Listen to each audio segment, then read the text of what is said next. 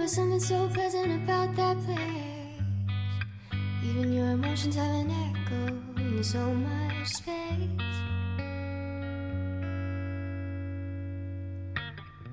And when you're out there without care, yeah, I was out of touch. But it wasn't because I didn't know. Hey guys, nice to see you guys again. 很高兴呢又和各位同学见面了。Well, the sentences we're going to learn today are a little bit long. 今天的话呢，我们来学习的台词依旧是来自于《Modern Family》Season Two Episode Ten，《摩登家庭》第二季第十集。那么这段话呢会有一些长，我们先一起来看一下。Look, I'm sorry, but we've always done it this way, and I think it's gonna throw people off if we move them around. Look, I'm sorry, but we've always done it this way, and I think it's going to throw people off if you move them around. Look, I'm sorry, but we've always done it this way, and I think it's gonna throw people off if we move them around. 听着，我很抱歉，但是我们之前呢一直是这么做的。如果把这些桌子搬开，我想大家可能会蒙圈的，可能会不知道发生什么事儿了。Look, I'm sorry, but we've always done it this way, and I think it's gonna throw People off if we move them around. 在整段话当中呢，首先我们先来看一下 done it this 这三个词当中呢，前两者可以做一个连读的处理，会变成 done it done it，而后两者这个 it 碰上了 this 会有一个不完全失去爆破，所以呢，在刚才这段话当中，done it this way 会变成 done it this way，done it this way。再来往后面看，and I 可以做连读，会变成 and I，and I。然后呢，think it's 可以做一个连读，会变成 think it's，think it's。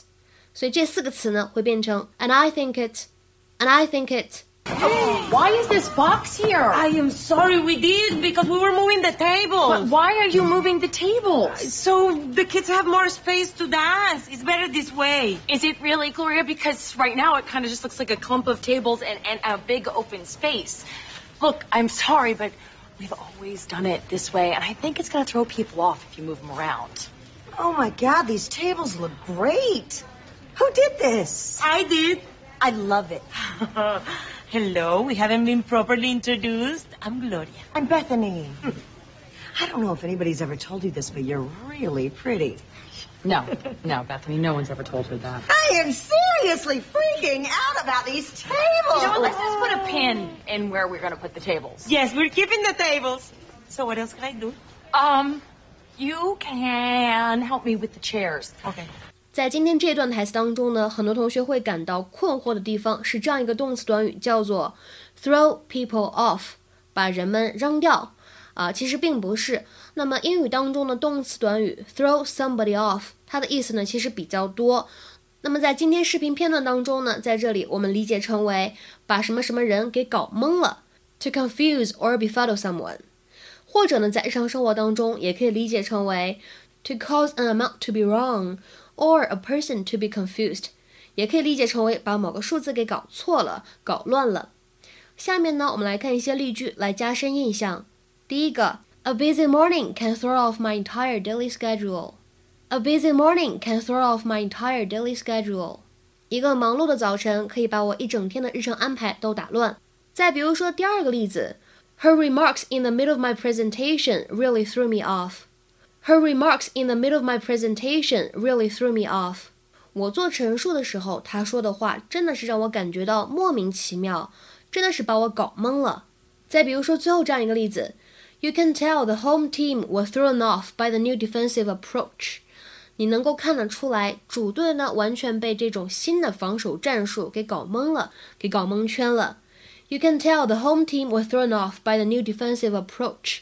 另外的话呢，在今天节目的末尾，我们稍微说一下，在刚才视频片段当中呢，有这样一句话，其实呢，在日常英语对话当中非常的常见，叫做 "We haven't been properly introduced." Hello, we haven't been properly introduced. I'm Gloria. I'm Bethany. We haven't been properly introduced. 这句话呢，虽然字面上面来看是一个被动语态，但是通常来说呢，我们理解的时候不要字对字的去翻译。一般来说呢，理解成为，哎，咱们两个呢还没有正式的认识一下呢。什么时候会用到呢？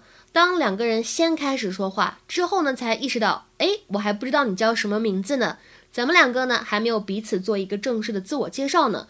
通常来说会说这样一句话，之后呢彼此之间会互相怎么样呢？告知姓名。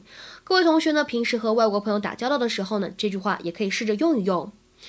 今天的话呢，请各位同学尝试翻译下面这个句子，并留言在文章的留言区。They left very rich people out of the study, so their spending would not throw off the results. They left very rich people out of the study, so their spending would not throw off the results. 这句话应该如何来理解呢？又应该如何来翻译？ 在这里稍微提示一下各位同学，在英语当中呢，study 不光可以理解成为学习，它呢还可以用来表示研究的意思。OK，我们今天节目呢就先讲到这里了，See you guys tomorrow，拜拜。stay